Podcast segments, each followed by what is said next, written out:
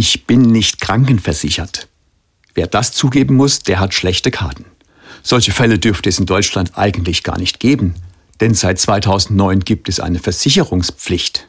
Und doch sind viele Menschen, nicht nur Obdachlose, nicht oder nur unzureichend krankenversichert. Es dürften insgesamt mehr als 800.000 sein. Wenn Sie richtig krank werden, dann ist guter Rat teuer.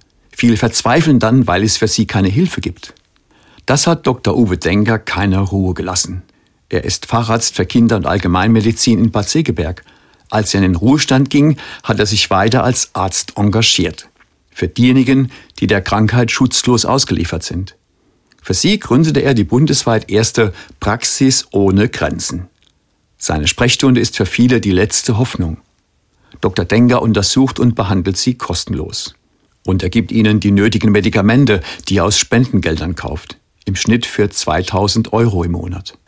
Der Großteil derer, die in die Praxis kommen, sind alleinerziehende Mütter, Menschen mit Migrationshintergrund und gestrandete Mittelständler und Selbstständige, die die hohen Beiträge zu ihrer Privatversicherung nicht mehr zahlen konnten. Sie alle sind aus unserem Gesundheitssystem herausgefallen oder waren nie drin. Und das ist wirklich lebensgefährlich.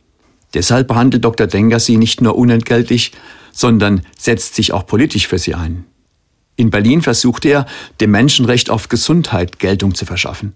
Er fordert unter anderem eine Grundversicherung mit bezahlbaren Beiträgen für alle. Gut, dass es Menschen wie Dr. Denker gibt. Gut, dass ein Beispiel Schule gemacht hat und dass es inzwischen eine Reihe solcher Praxen gibt. Menschen, die die Bedürftigen und Schwächsten im Blick haben, die sind ein Schatz für unsere Gesellschaft.